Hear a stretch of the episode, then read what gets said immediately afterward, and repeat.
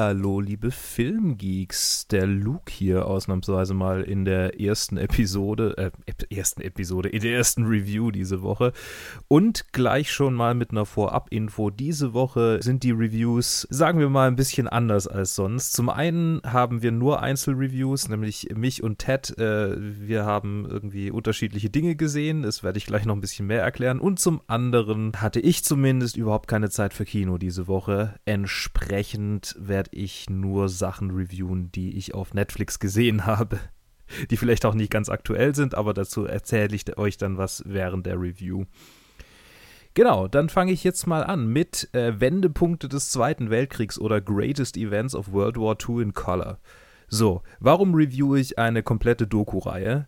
Äh, äh, zu der ich gleich noch was sagen werde. Ja, weil es eine großartige Doku-Reihe ist und egal wie viel NTV und wie viel Phoenix man nachts gesehen hat, die ist es auf jeden Fall noch wert. Es ist eine Serie auf Netflix, von Netflix, glaube ich, auch produziert, äh, mit Derek Jacobi als äh, dem äh, Erzähler, äh, Erzähler, dem, dem Sprecher der ganzen, der ganzen Sache, dem, dem Moderator, könnte man auch sagen, mit unzähligen Professoren und anderem. Und es basiert alles auf Footage äh, aus dem Zweiten Weltkrieg, also Originalaufnahmen, die nachkoloriert wurden. Man äh, hat dieses Jahr ja auch schon den Film von Peter Jackson gesehen, They Shall Not Grow Old, in dem Footage aus dem Ersten Weltkrieg nachkoloriert wurde. Und hier sind es ganz viele verschiedene Ereignisse des Zweiten Weltkriegs, die sehr im Detail erzählt wurden. Vieles davon wusste ich auch nicht. Zum Beispiel, also ja, ich, ich gebe jetzt keine einzelnen Beispiele. Vieles davon war wirklich, war hochinteressant. Die ganze Doku ist hochinteressant, die ganze Doku-Reihe. Aber sie ist mega lang. Also es sind zehn Episoden und jede geht äh, 50 Minuten bis eine Stunde ungefähr. Und ich muss ehrlich sagen, ich habe sie noch gar nicht komplett durchgeguckt. Ich review sie trotzdem, weil äh, an dem Punkt, an dem ich jetzt bin, also ich habe jetzt die ersten fünf Episoden angeguckt, kann ich durchaus schon mal sagen, es ist großartig. Also nicht großartig, aber es ist wahnsinnig interessant. Großartig ist natürlich nicht, weil der Zweite Weltkrieg dargestellt wird.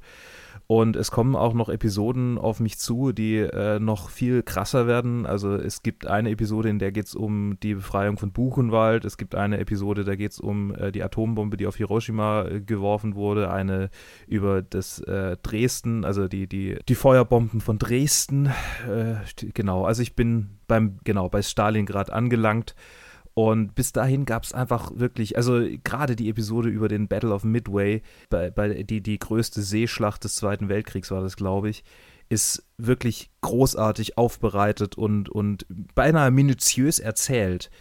Oder, oder auch die äh, Nacherzählung, wie, wie der, der Blitzkrieg zustande kam und wie kurz davor eigentlich Deutschland war, wieder so einen blöden, also blöden, wieder so einen sagen wir, taktisch äh, nachvollziehbaren, aber trotzdem irgendwie langweiligen ähm, äh, Frontenkrieg zu führen, wie im Ersten Weltkrieg. Also ganz viele kurzfristige, knappe Entscheidungen, die dazu geführt haben, dass passiert ist, was passiert ist. Das, das wird nochmal ganz klar gemacht. Und ich finde es wirklich, wirklich interessant, das zu sehen. Ja, und noch dazu die Bilder, also ja, der, der, irgendwann, irgendwann läuft seinem kalt den Rücken runter, weil es irgendwie das Ganze erfahrbarer macht. Ich weiß nicht, ob das jetzt nur mir so geht, äh, aber diese Nachkolorierung, die, die führt tatsächlich dazu, dass man das Gefühl bekommt, okay, das das sind reale Menschen. So, wenn man Dinge in Schwarz-Weiß sieht, dann hat es hat das immer so die, die Distanz, finde ich. Äh, schafft das immer so eine Distanz zu diesen Ereignissen. Man hat nicht das Gefühl, dass, dass das in derselben Welt passiert ist. Es ist irgendwie so, so ja, eine Trennung da. Und ähm, gut, die Nachkolorierung, da sieht man natürlich schon auch, also ähm, das ist nicht die natürlichsten Farben aller Zeiten. Das ist natürlich immer noch ein bisschen, äh, sagen wir, Sepia. Aber es ist trotzdem schon ein gewaltiger Schritt in die Richtung, in der man denkt, okay, ja, ähm, das ist viel nachvollziehbarer, als es, als es war. Und dann einfach diese Bilder, also die, die Bilder davon, wie die, wie die, wie die Bomben auf Pearl Harbor fahren, äh, fallen zum Beispiel, die, die gewaltigen Explosionen, als die Schiffe da irgendwie äh, versenkt werden. Also allein für dieses Footage, wenn man, wenn man sich interessiert für. Das, das klingt jetzt alles so barbarisch, wenn ich darüber nachdenke, aber es ist, es ist halt. es ist wichtig, sich mit dieser Geschichte zu befassen, auf der einen Seite. Und auf der anderen Seite sehe ich natürlich auch die Gefahr darin, dass solche Bilder äh, gern dazu zu Sensationalismus einladen. Und ich glaube, das war ja auch so ein bisschen, bisschen eine Kritik, äh, zumindest habe ich gelesen über ein, zwei Episoden hiervon. Aber es ist trotzdem faszinierend zu sehen, was für gewaltige Aufwendungen die Menschheit schon lange und schon immer auf sich genommen hat, um sich selbst zu zerfleischen. So. So kann man das vielleicht ganz gut zusammenfassen hier. Ja. Ja, es ist, wie schon gesagt, auf Netflix und aktuell Season 1. Und es gibt ja noch einige, einige Sachen, die noch ausgelassen wurden. Zwar ist diese Serie hier in, also in zeitlicher Reihenfolge und endet mit äh, Hiroshima, das ja eigentlich schon nach, also zur letzten Kapitulation des ersten Weltkriegs, äh, des Zweiten Weltkriegs, Gott, des Zweiten Weltkriegs geführt hat, aber es gibt noch so viele mehr, äh, so viel mehr Sachen, die man erzählen muss. Gerade ähm, äh, Nanjing zum Beispiel äh, die chinesische Stadt, die von äh, japanischen Soldaten quasi dem Erdboden gleichgemacht wurde, ist noch, noch weitaus untertrieben. Die haben einfach die Leute systematisch getötet und vergewaltigt. Also ähm, allein, dass das jetzt nicht vorkommt, äh, ist schon für mich, das wird häufig ausgelassen.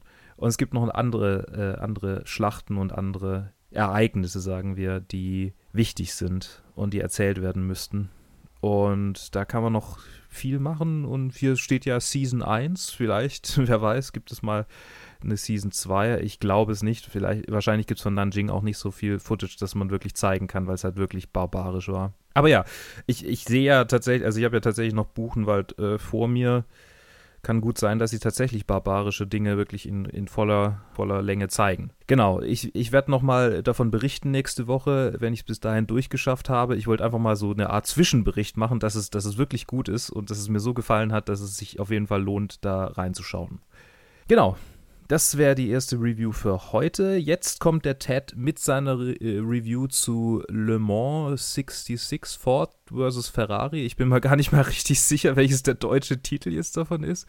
Ich glaube, Ford vs. Fer Ferrari ist der Originaltitel und Le Mans 66 äh, war, glaube ich, oder andersrum. Ihr werdet es dann sehen. Ted wird bestimmt was dazu sagen. Bis gleich. Halli, Hallöchen und herzlich willkommen zu den Reviews diese Woche. Wie ihr es hört, ist Ted ist wieder da. Hier, hier bin ich. Schon jetzt zweimal hintereinander bei den Reviews, letzte Woche und diese Woche. Aber diesmal rede ich alleine mit euch. Und zwar reden wir über Ford v Ferrari, dem neuen James Mangold-Film. Mangold, der James Mangold, der vor zwei Jahren mit Logan aufgefallen ist und da einen mega Hammer-Film rausgebracht hat, den ich mir nebenbei unbedingt nochmal anschauen sollte. Ja, jetzt sind wir bei Ford v Ferrari. Ist eine ganz andere Art von Film, aber mit beinahe gleicher Qualität, wenn man auf diese Art von Film steht natürlich. In den Hauptrollen haben wir Christian Bale und Matt Damon, die beide Rennfahrer spielen, aber dann halt immer noch auf einer verschiedenen Weise. Matt Damon ist der ehemalige Meister, der jetzt äh, Teams führt im Rennen und eher so ein Teammanager, Teamleiter ist. Und Christian Bale ist einfach ein Working Class Mechaniker, der halt nebenbei noch Rennen fährt und einfach das alles im Blut hat und einfach der allerbeste ist im Prinzip. Also er, er baut die Karre, er fährt die Karre und er kommt als Erster ins Ziel. Ähm, weitere Schauspieler in diesem Film. Wir haben Noah Jupe, John Bernthal, Katrina Balfe, äh, Josh Lucas, nicht George Lucas, Josh Lucas ist, äh, spielt den, ja, den quasi Hauptantagonisten dieses Films, auch so sehr der Film nicht wirklich einen Antagonisten hat. Er ist einfach der, der sich die ganze Zeit Christian Bale in die Quere stellt, weil er ihn ganz klar nicht mag. Und wer jetzt, wo ich gesagt hat, dass unser der Christian Bale ein Working Class Mechaniker spielt, kann man sich gut vorstellen, wenn es um Ford geht, dass Josh Lucas einfach dieser halt Manager-Typ ist, der alles besser weiß und einfach nur allen Ruhm einpreisen will und das Leben den normalen Leuten, den arbeitenden Leuten so schwer wie möglich macht. Also, das ist, das ist der Antagonist vom Film. Das heißt, haben wir wirklich keinen, aber da ist halt ein bisschen, bisschen Kontra zwischen diesen beiden Personen. In diesem Film geht es um Le Mans 66. Le Mans ist ein 24-Stunden-Rennen in Frankreich, das halt 24 Stunden durchgeht. Und dann wird einfach so ein paar, so zwei, drei, vier Fahrer wechseln sich halt dann durch, durch die, durch ihre Shift, durch ihre Schichten und fahren halt diese 24 Stunden durch. Und ein Teil davon äh, wird dann Christian Bell hier übernehmen, dann am Ende des Filmes. Der, das Thema von diesem Film natürlich ist, dass Ford einsteigen will in Le Mans und versuchen will, da äh, ernsthaft äh, mitzuracen. Und zwar halt gegen Ferrari, die schon in den 60ern die Top-Leistungssportwagen hatten. Und so fängt der Film halt an. Wir haben eine Szene am Anfang, wo es dann wirklich so richtig sentimentalisch ist, für wo schon fast Richtung Car-Commercial geht, wo halt Matt Damon drüber spricht und es geht einfach darum, wie, wie Rennen, wie Autorennen halt im Blut ist und wie man sich fühlt, wenn man dann auf die Gaspedale tritt und sehr, sehr sentimentales Zeug und dann Hardcut, nächste Szene, Ford, Henry Ford Jr. kommt in irgendeine Fabrik rein und feuert jede einzelne Person inside. Jede einzelne Person wird gefeuert und er sagt ihr nun, wenn ihr eine Idee habt, kommt zu mir, alle anderen können jetzt nach Hause gehen. Ciao, ciao.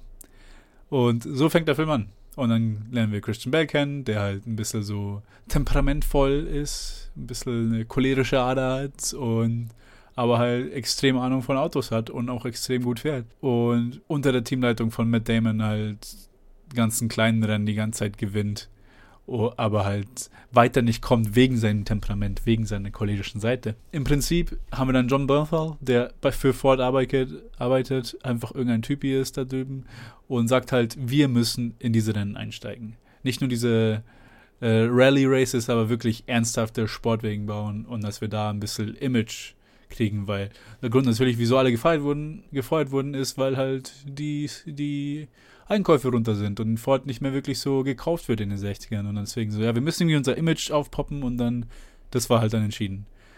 Und dann ist es halt jetzt hier. Es ist ein sehr langer Film. Ich wollte gerade wollt einsteigen, euch da durch diesen Film zu führen, aber es ist ein zweieinhalb Stunden Film, wo das Endziel eigentlich einfach nur ist, dass Christian Bale am Ende in Le Mans mitfährt und versucht es zu gewinnen. Natürlich ist es auf ist es auf einer wahren Begebenheit. Also könnt ihr auch nachschauen, ob, sie, ob er es gewonnen hat oder nicht. Aber darum geht es im Film. Und ich will da gar nicht so viel drauf eingehen, was alles passiert in diesem Film, weil, obwohl es, zwei, obwohl es zweieinhalb Stunden sind, ist der Plot sehr, sehr gerade. Und es ist, es, wir wissen ganz, also es ist von A nach B nach C nach D. Christian Bale ist der Vater. Christian Bale wird ausgesucht als Vater er zeigt, dass es kann, er braucht das Geld, er will den Ruhm, er will, beziehungsweise er will nicht den Ruhm, aber er will einfach nur für sich selber beweisen, dass er der Beste ist. Weil er der Beste ist. Und deswegen, es geht einfach darum, sich selber zu testen, sich selber an die Grenzen zu führen und dann halt noch die Herausforderung, mit einem Ford einen Ferrari zu schlagen, was natürlich, was man in, in den Trailern sehen kann, wie er sich halt drüber lustig macht, dass das überhaupt ähm, versucht wird, mit einem Ford-Auto versucht wird, Ferrari zu schlagen. Und natürlich geht der Plot noch ein paar andere Richtungen, aber das ist jetzt für, für den Kern des Filmes weniger wichtig. Wichtig ist, dass es ein sehr purer Film ist. Pur Autorennen, pur Racing. Darum geht es hier. Und es geht um diesen einen Mann, der ein purer Racer ist und der einfach nur das halt zu seinem zu einer Lebensaufgabe, zu seinem Lebensinhalt macht, Rennen zu fahren und Autos und Rennen und alles drumherum. Und es zeigt einfach nur seine, sein Talent, seine Intelligenz, seine, seine Herausforderungsbereitschaft und es ist, es ist halt einer dieser Filme, die halt, wo es einfach nur darum geht, wie er sich einfach komplett reinhängt in die eine Sache, die halt für ihn ist. Es ist erstaunlich gut. Also, was heißt erstaunlich? Es ist Acting super, alle Schauspieler drin, allen voran Christian Bale sind einfach super in diesem Film. Christian Bale sowieso. Und er überrascht mich immer wieder, wie er, wie er sich wirklich in so Leute reinversetzt, wo du halt wirklich zwischen seinen, zwischen seinen Rollen einfach nicht merkst, wie anders er ist. Also äh, einfach super. Ich kann es gar nicht, gar nicht besser beschreiben. Naja, was nun? ich will echt nicht zu viel lang.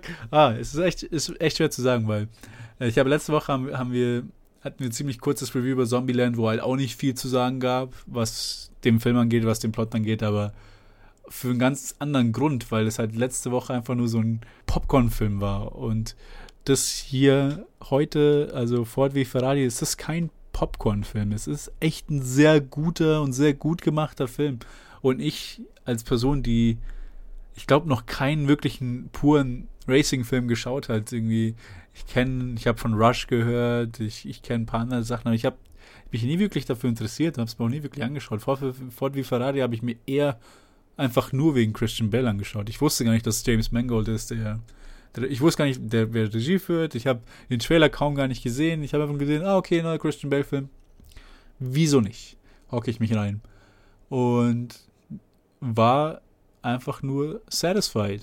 Den ganzen Film über. Und ich muss betonen, dass es wirklich ein zweieinhalb Stunden Film ist. Also äh, für Leute, die vielleicht auf diese Art von Film nicht stehen, der, der wird sich wahrscheinlich ziemlich ziehen, aber das Pacing ist wirklich super, wie es von einem Stützpunkt zum nächsten geht, von einem Point in der Story zur nächsten.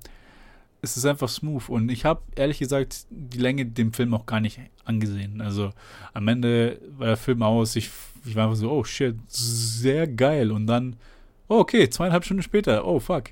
So, der halbe Tag ist schon drum was soll man jetzt machen? Aber ja, das ist ein gutes Zeichen. Das ist ein sehr gutes Zeichen. Und es ist einfach super empfehlenswert. Also ich sag's, ich sag's offen heraus, als jemand, der für solche Filme eigentlich gar kein Interesse hat und der ihn einfach super fand, kann ich euch nur empfehlen, euch diesen Film anzuschauen. Acting super, Racing super, das ist einfach dieses Gefühl, da, äh, wie, was sie da reinstecken. Und ich auch überhaupt, überhaupt kein Autoperson. Also Zero.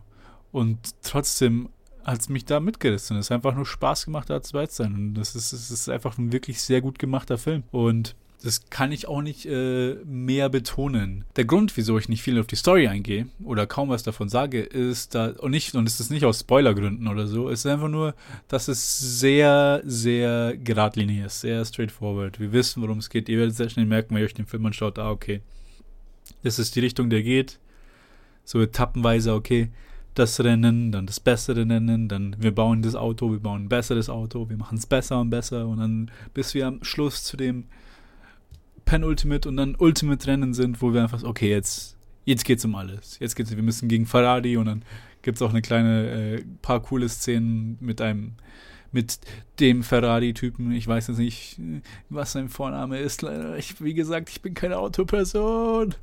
Aber ja, äh, mit dem Gründer von Ferrari, mit Enzo, Enzo Ferrari, glaube ich, Enzo. Ein paar sehr coole Szenen dann in Italien, auch dann in Frankreich beim Rennen und es macht super duper Spaß. Überraschenderweise ist der Film auch ziemlich lustig. Also es ist, es ist keine Comedy, aber die, den Humor, den sie reinstecken, der funktioniert sehr gut. Vor allem, weil er sich, weil er, weil der ganze Film grounded ist auf der, auf dem Gegensatz von Working Class und like Corporate, Corporate Management, wo halt, wo wir einfach das Team um Christian Bale haben, was halt alle, ähm, was halt ein eingespieltes Team ist und alle einfach nur Arbeiter sind, die das halt alles als Leidenschaft machen. Und dann einfach auf der anderen Seite haben wir das Management, wo das immer kontra geht, immer irgendwelche dummen Sachen macht und sagt und verlangt und bla bla bla und einfach auch viel, viel der Humor daraus genommen wird, wo halt einfach nur da halt die Köpfe gegeneinander schlagen und die Leute halt einfach nicht miteinander klarkommen. Ja, macht sehr Spaß, macht sehr Spaß. Ja, ich will jetzt auch nicht irgendwie mich im Kreis drehen. Deswegen sage ich euch, dass ihr euch den Film unbedingt anschauen wollt, falls ihr irgendwie Racing Racing Fans seid, Racing Movie Fans seid, dann unbedingt und auch an alle anderen, falls ihr gute Performances äh, wollt, also falls ihr Fans von Christian Bale seid, könnt ihr euch genauso gut rein, reinhocken. Es ist ein sehr unterhaltsamer Film und nicht um, um, also auf jeden Fall empfehlenswert. Natürlich der einzige Minuspunkt ist für die Leute, die vielleicht nicht so wirklich auf diese Thematik abfahren. Die Länge kann vielleicht kann sich vielleicht ein bisschen ziehen, aber wie gesagt, ich hatte überhaupt nicht das Gefühl, dass der Film zu lang ist. Schaut euch den an. das ist ein super Film, das ist echt ein super Film.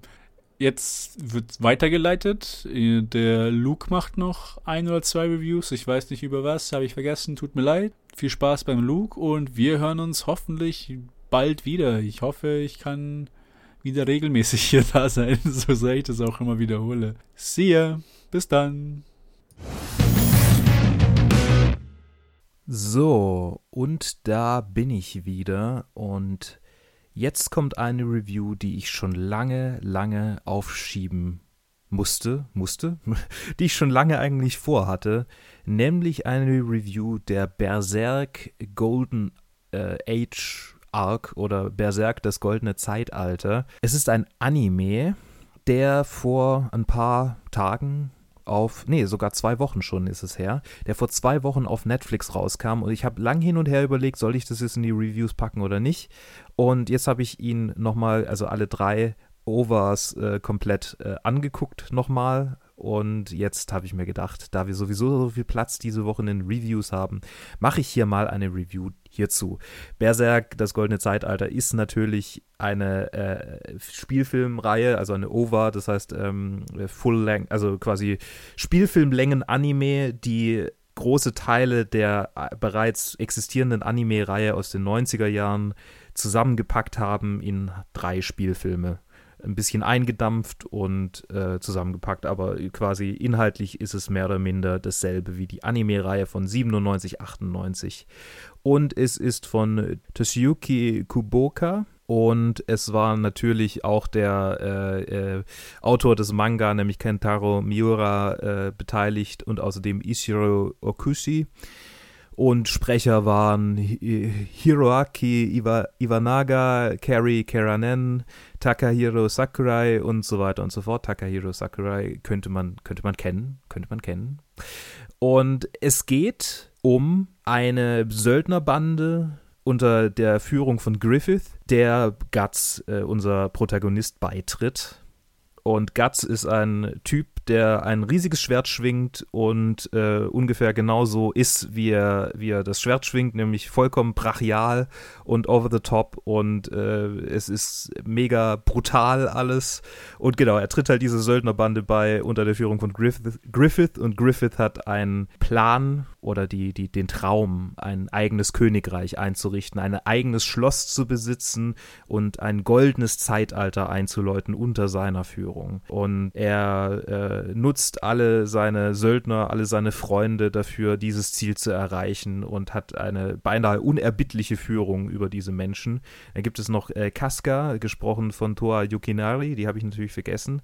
Die ist aber mega wichtig. Äh, die weibliche Anführerin eines Teils dieser Söldnerbande, und äh, die ist Griffith quasi treu ergeben und wir erfahren relativ schnell, warum. Er hat sie nämlich vor einer Vergewaltigung bewahrt und seither ist sie äh, in seiner Gefolgschaft. Ja, und äh, jetzt fragt ihr euch, warum redet ihr, äh, Luke, über einen Anime, der äh, eigentlich schon uralt ist und jetzt hier in seinem Remake auf Netflix veröffentlicht wurde. Berserk ist tatsächlich lange, lange Zeit mein Lieblingsanime gewesen. Allerdings nicht diese, diese Version, sondern die Anime-Reihe ähm, aus dem Jahr 97, 98. Das war einer der ersten Anime, die sehr erwachsen sind, die sehr blutig und äh, explizit sind in ihrer Darstellung von auch sexuellen äh, Handlungen. Es war einer der Anime, die ich damals zuerst geguckt hatte oder früh geguckt hatte äh, natürlich nicht 97, 98, da war ich ein bisschen jung, jung dafür, aber so 15, 16, sowas. Ähm, als ich dann angefangen habe, andere Anime zu gucken als die übliche Shonen-Kacke wie Dragon Ball oder One Piece, ohne jetzt zu sagen, dass die alle scheiße sind, aber ja. Es ist auf jeden Fall ein Szenen, also ein äh, Anime und ein Manga für erwachsene Männer vor allem. Also Szenen äh, richtet sich eher an Männer als an Frauen. Äh, von, von, der, von seiner Zielgruppe her einfach. Natürlich gibt es auch viele Frauen, die Berserk mögen. Und es ist ein Manga, der schon seit 1989 läuft und bis heute noch nicht fertig ist. Und das ist tatsächlich auch die ganz große Krux von jeglicher Verfilmung dieses Manga, weil die Ansprüche, die dieser Manga stellt, sind exorbitant. Es sind Darstellungen, die in ihrer Fantastik und Gewaltigkeit so, man könnte sagen, unerreichbar sind. Ich fange mal so an. Es fängt ähnlich an wie Game of Thrones, in dem Sinne, dass wir es mit einer sehr realistischen Welt zu tun haben, mit Menschen, die nachvollziehbare menschliche äh, Fähigkeiten haben, vielleicht ein bisschen over the top, was Guts angeht, aber alle anderen sind ja, gut. Ich meine, es, es gibt natürlich viele Szenen, in denen irgendwie Pfeile aus der Luft geschlagen werden und in der Leute auf Schwertern äh, balancieren. Also so, so Dinge, die dann so ein bisschen äh, unrealistisch sind, aber alles in allem gibt es, es gibt keine Fantastik erstmal, es gibt keine übernatürlichen Kräfte, es gibt keine Dämonen und Spoilerwarnung. Mit einem Schlag ändert sich das alles. Und darauf einzugehen, muss ich mir gerade noch verheben. Ich erzähle nochmal für die Leute, die es noch nicht gesehen haben, warum sie Berserk unbedingt angucken oder sich zumindest mal damit beschäftigen könnten, sollten, wenn sie äh, auf Anime stehen und es bisher noch nicht äh, getan haben. Und danach kann ich noch ein bisschen Spoiler-Rant äh, machen. also wir, wir haben quasi so Game of Thrones ähnlich. Erstes, erstmal ist es völlig normal oder, oder äh, sagen wir historisch ungefähr nachvollziehbar und dann wird es fantastisch. Und an dem Punkt, an dem es fantastisch wird, wird es aus meiner Sicht langfristig nicht umsetzbar, weil so wahnsinnig viele gewaltige Szenen äh, in, in Anime gefasst werden müssten, was so aufwendig ist, dass ja auch diese Reihe ewig gebraucht hat, bis sie finanziert wurde und nochmal äh, veröffentlicht wurde. Und auch sie ist ja nur ein Remake von der Anime-Reihe. Damit will ich sagen, das ist ein Manga, der meiner Ansicht nach unter den Bedingungen, die auch der ähm, Autor des Manga an alle Verfilmer stellt, der unverfilmbar ist in seiner Gänze, weil er einfach so wahnsinnig lang ist. Er hat mittlerweile, äh, ich würde sagen, die Länge von, äh, der hat 40 Volumes, genau, 40 Volumes, äh, A, immer so 10 ja, fünf, sechs bis zehn Kapitel. Also ich glaube, wir sind mittlerweile bei der Volume 398, die vor zwei, drei, vier Monaten sowas rauskam. Und Geschichten, die in der allerersten Arc hier erzählt wurden, sind noch nicht mal komplett zu Ende erzählt. Es ist monumental, was hier an Manga wieder auf die Beine gestellt wurde. Es läuft ja auch schon seit 89 und Gleichsam finde ich es super, dass schon wieder was verfilmt wurde. Oder fand ich super, als ich 2012 das hier gesehen hatte. Und das ist auch eine wirklich gute Verfilmung. Sie bringt Dinge, die in der TV-Serie, in der, in der Reihe ein bisschen auserzählt wurden, äh, verkürzt sie, äh, werden verkürzt in dieser, in, in dieser Filmreihe einiges, was jetzt in der Filmreihe nicht vorkam, was schon ein bisschen vorgreift, wird jetzt hier reingebracht, was ich nicht ganz so gut finde. Aber alles in allem ist es ein super Einstieg, wenn man noch überhaupt keine Ahnung von diesem Berserk-Kosmos hat und wenn man Bock hat auf einen wahnsinnig blutigen Anime, der richtig, richtig hart zur Sache geht, der wirklich sehr bald sehr heftig wird und der mit einem over-the-top Albtraum endet. So, das ist die so non-spoilerigste Fassung, wie ich es äh, zu äh, fassen vermag. Und ab jetzt kommen Spoiler. Also, falls ihr Berserk nicht gesehen habt, äh, bitte hier nicht mehr zuhören, außer ihr wollt euch unbedingt spoilern lassen, was manche Leute ja tatsächlich tun. Tschüss an alle, die jetzt nicht mehr zuhören werden. Es freut mich, dass ihr trotzdem reingehört habt, auch wenn wir diese Woche ein bisschen äh, abgespeckt haben, könnte man sagen, ein bisschen alternative Content äh, haben, alternativen Content haben. Und bis nächste Woche. Ihr könnt uns auch gerne ein Like da lassen und lasst mich wissen, falls ihr jetzt Bock auf Berserk habt. Das äh, würde mich sehr freuen, wenn ich jetzt zumindest einen oder zwei Leute zu dieser Anime-Reihe bringe, weil sie ist wirklich, wirklich gut. Und zur Manga-Reihe vor allem. Der Manga ist viel besser. Okay. Gut. Aber jetzt kommt die Spoiler. Griffith hat die Absicht, ein Schloss zu besitzen, ein Reich zu besitzen, Menschen unter seine Führung zu bringen, die nicht nur wegen des Geldes hinter ihm sind. Und so baut er eine Truppe von Söldnern zusammen, die ihm sehr bald ergeben sind, wie in einer Sekte. Und es gibt auch ganz viele Parallelen zu Sekten, in denen die äh, total auf ihn fixiert sind, gar nicht mehr ohne ihn das irgendwie machen können. In dem Moment, in dem er nämlich weg ist, äh, sind sie vollkommen planlos und führerlos. Und äh, der erste Plan, den sie nach einem Jahr dann wieder fassen, ist, ihn zu befreien. Aber wie kommen wir dahin? Was ist passiert? Genau, Griffith, äh, Griffith äh, hat tatsächlich einen Krieg für die Midlands gewonnen gegen die Tudors wir haben auch ganz viele Anspielungen auf die äh, Konflikte zwischen britischen Königshäusern, allein schon in den Namen, die ja tatsächlich direkt Game of Thrones inspiriert haben. Also hier haben wir schon ganz klare Parallelen zu Game of Thrones, außer dieser Fantastik, äh, Nicht-Fantastik äh, und diesem, diesem, diesem plötzlichen Abfall in Fantastik, so könnte man sagen, oder ja. Und dann macht er einen entscheidenden Fehler, der ihm dann letztendlich ins Verderben bringt, nämlich er verführt die Prinzessin des äh, Königreichs Midland, nachdem Guts ihn relativ klar signalisiert hat, dass er ihm nicht mehr folgen wird, weil er seinen eigenen Weg gehen will. Und so macht er etwas vollkommen äh, Absurdes, nämlich äh, er, er, beschleunigt seine Pläne viel zu stark, äh, hat Sex mit der Prinzessin, verführt sie. Sie werden natürlich erwischt und er kommt in den Kerker, in dem er brutalst gefoltert wird. Und nach einem Jahr, in dem seine äh, Bande führerlos war, wird er, äh, wird er befreit, ist aber nur noch ein Wrack, kann nicht mehr sprechen, weil ihm die Zunge entfernt wurde, seine Arme und Beine sind nutzlos, er, er ist äh, quasi nur noch ein lebender Toter mehr oder weniger. Und er versucht auch Suizid zu begehen, aber die ganze Zeit hat er eine Halskette, die auch schon von einem, von dem einzigen äh, dämonischen Wesen, das wir relativ früh zu sehen bekommen, gesehen wird, dass äh, Guts warnt, so viel Abstand wie möglich zu diesem Mann zu halten. Und wir erfahren in dieser Szene warum.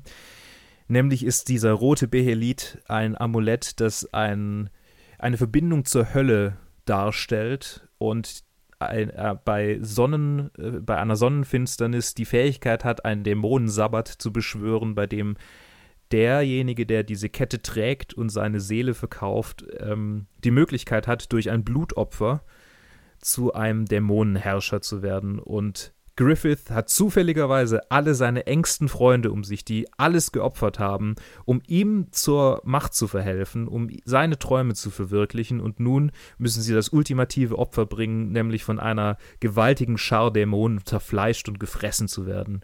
Und noch dazu wird Casca, zu der Guts mittlerweile eine romantische Beziehung hat, vor seinen Augen durch Griffith vergewaltigt, den sie ja auch noch, ähm, also wir, wir haben immer wieder so äh, Anscheine, dass sie eigentlich auch äh, romantische Gefühle für Griffith hegt, aber es könnten auch äh, eher so ähm, Gefühle der Treue und der Freundschaft sein. Es wird nie so explizit auserzählt, dass ich sagen würde, okay, ist es so eine Dreieckssache oder ist es einfach nur, sie sehen beide zu ihm auf und haben unter sich eine romantische Beziehung. Aber sei es drum, auf jeden Fall wird sie von ihm in seiner nun dämonischen Form vergewaltigt vor den Augen von Guts. Und die beiden sind die einzigen Überlebenden des Massakers. Äh, zumindest hier im Anime. Es äh, in Manga überleben noch ein, zwei andere. Aber alles in allem werden fast alle Mitglieder der Söldnerbande ausgelöscht um Griffiths Traum vom Herrscherdasein zu erfüllen. Und er wird ein Dämon, er wird zum dämonischen Falken, zum dunklen Falken, der im Manga dann relativ bald große Armeen hinter sich zusammenschart und ein Königreich nach dem anderen erobert. Und auf der anderen Seite haben wir Guts, der nun ein Auge und ein Arm weniger mit einer nun äh, ihre Erinnerung, er, Erinnerung, verloren habenden Casca, die quasi auf dem Level eines äh, Säuglings wieder angekommen ist, äh, zumindest mental, äh, der in dieser Welt nun irgendwie versucht, zu Griffith zu kommen und Rache zu nehmen für diese ultimativ, diesen ultimativen Verrat. Das ist der Ausgangspunkt vom Anime. möchte ich nur noch mal betonen. Das, das war es. Also der, nicht der Ausgangspunkt von, vom Anime, der, der, der Schlusspunkt des Animes. So, das wollte ich sagen. Der Schlusspunkt des Animes ist eigentlich ein absoluter Cliffhanger. Und das war damals schon so in der Serie und das ist hier jetzt auch so. Und das finde ich ein bisschen krass. Dass jetzt schon ganz schön viel Kohle in die Hand genommen wurde, um es äh, schön neu aufzulegen. Es ist qualitativ natürlich, was die Bilder angeht, viel besser als die Originalreihe. Wobei natürlich diese 3D-Animationen der Kämpfe sehr cringy und sehr schlecht sind. Aber zumindest schaffen sie es, diese ähm, Breitbandigkeit dieser Schlachten viel besser äh, aufzu, aufzufangen, als es der Original-Anime gemacht hat. Also da muss man dann schon ein bisschen Credit geben. Es gibt viele Leute, die diese 3D-Animationen wirklich äh, scheiße finden. Ich finde sie auch scheiße, aber wenigstens sind es nicht so Kämpfe, wo man denkt, okay, das sind jetzt irgendwie 50 Leute gegen 50 Leute, sondern es ist einfach so, okay, gewaltige Belagerung von Städten und dann, da hat man schon ein bisschen besseres Gefühl dafür, wie groß das eigentlich alles sein soll. Und so muss ich sagen, das ist eine gute Neuauflage, aber gleichzeitig finde ich so schade, dass so viele gute Arcs, die dann noch kommen werden, nicht verfilmt wurden. Denn dieser Manga bietet ja so viel mehr als diese Geschichte, die zugegebenermaßen erzähltechnisch natürlich die einladendste von allen ist und natürlich ganz arg äh, alles andere darauf aufbaut. Das verstehe ich alles. Aber gleichzeitig hätte ich es so geil gefunden, wenn dann noch andere Arcs kämen. Denn dieses, dieses Over-the-Top-Ding äh, von, von Guts, dass er alleine gegen eine Hundertschaft steht und die äh, zerfleischt, die ist ja nur der Anfang. Es wird noch so viel krasser und noch so viel heftiger und noch mehr over the top, in denen irgendwie Guts ganze Dämonenscharen allein mit einem gewaltigen, irgendwie drei Meter langen Breitschwert zerschlägt. Das, es wird so absurd und so witzig und das hätte ich halt gerne als Anime gesehen. Und ich glaube, das ist auch das, was die meisten ärgert, die diesen, diese OV-Reihe nicht so gut fanden, OVA, Entschuldigung, die diese OVA-Reihe nicht so gut fanden. Ähm, abseits von dieser schrecklichen Animation, die wirklich schlecht ist. Aber auf der anderen Seite haben wir jetzt eine Version der äh, Sonnenfinsternis, die so viel besser ist als das in der, in der originalen Anime-Serie, die so viel grafischer, also vor allem grafisch äh, ähm, ansprechender wird. Ich meine jetzt nicht grafischer im Sinne von, dass es irgendwie noch brutaler wird, sondern es ist auf einem ähnlichen Level. Und so, ja, also ich bin, ich bin wirklich hin und her gerissen. und alles in allem kann ich natürlich nur sagen, wer jetzt bis hierher gehört hat und sagt, okay, ähm, ich stimme dir zu, es ist irgendwie ein bisschen, ähm, bisschen kurz geraten, dann lest den Manga. Der Manga ist großartig. Der Manga läuft bis, äh, bis heute und er wird auch noch weiterlaufen. Allerdings wird nur noch zweimal im Jahr irgendwie eine neue äh, Issue rausgebracht von irgendwie 30 Seiten. Also die, die, es ist mehr so ein Rinnsal geworden, was irgendwie an neuem Content reintröpfelt und man merkt auch, dass sie so ein bisschen äh, den Zahn zulegen, um die Geschichte voranzutreiben. Äh, ich weiß nichts genaueres, aber ich habe den ich den Eindruck, dass es einschläft, dass sie Angst haben, dass die, dass die Finanzierung jetzt nach und nach zurücklässt, äh, ähm, äh, äh, nachlässt, ist das Wort, das ich meinte, dass die Finanzierung nach und nach nachlässt und dass sie jetzt ihre Geschichte zu Ende bringen wollen. Und es wäre so schade, wenn diese Geschichte nicht zu Ende gebracht wird, denn ich verfolge die jetzt schon seit mindestens zehn Jahren, eher länger. Und ich will wirklich wissen, wie es ausgeht. Ich will wirklich wissen, was passiert und, und äh, es ist auch so real geworden. Also es ist niemals so, dass es, dass man denkt, okay, jetzt, jetzt wird es irgendwie zu, wie zu so einer Fairy Tale Story, sondern die Beziehung zwischen Guts und Casca, irgendwann erlangt Casca dann wieder, also krasser, krasser Spoiler, aber vielleicht auch abzusehen, irgendwann erlangt Casca ihre Erinnerung wieder und selbst dann ist eine die Distanz zwischen den beiden. Und das ist so realistisch. Zwei Menschen, die eine solche Ausmaß, ein solches Ausmaß an Gewalt erlebt haben, können nicht mehr in der Form zueinander finden, wie es vorher war. Und äh, das bricht einem das Herz, wenn man sieht, wie Guts sich einfach durch tausende Feinde gräbt, um äh, die zu beschützen, die er, die er liebt. Und am Ende ist es trotzdem alles zerbrochen. Und klar, ich meine, man kann jetzt natürlich das Frauenbild von dem Ganzen irgendwie kritisieren und das ist im Anime auch ziemlich so, okay, äh, die Frau hat ihren Platz und es gibt halt irgendwie nur diese zwei weiblichen Figuren im Anime. Es ist ein sehr männerlastiger Anime, das, da gebe ich recht. Ähm, aber es wird im Manga besser und da wird auch noch mehr in verschiedene Richtungen erzählt. Und das soll jetzt eigentlich nur ein Loblied an den Manga sein. Also, wenn ihr angefixt seid, wenn ihr es auf Netflix hier gedacht habt, okay, jetzt gucke ich mir mal die Golden Age Arc an, lest den Manga. Er wird so gut. So, jetzt habe ich genug gefanboyt, ganz viel zu Berserk erzählt. Ich hoffe, es hat euch gefallen. Äh, es war eine unorthodoxe Episode diese Woche. Nächste Woche wird es vielleicht ein bisschen normaler mit ein bisschen mehr Kino und ein bisschen weniger äh, Luke-Netflix-Getratsche. Auf jeden Fall könnt ihr uns gerne einen Kommentar da lassen, wie ihr es fandet, oder auch einen Like, falls es euch gefallen hat, auf den verschiedenen Plattformen. Facebook, Twitter oder Instagram sind wir natürlich auch unterwegs. Und bis dahin eine schöne Woche. Tschüss.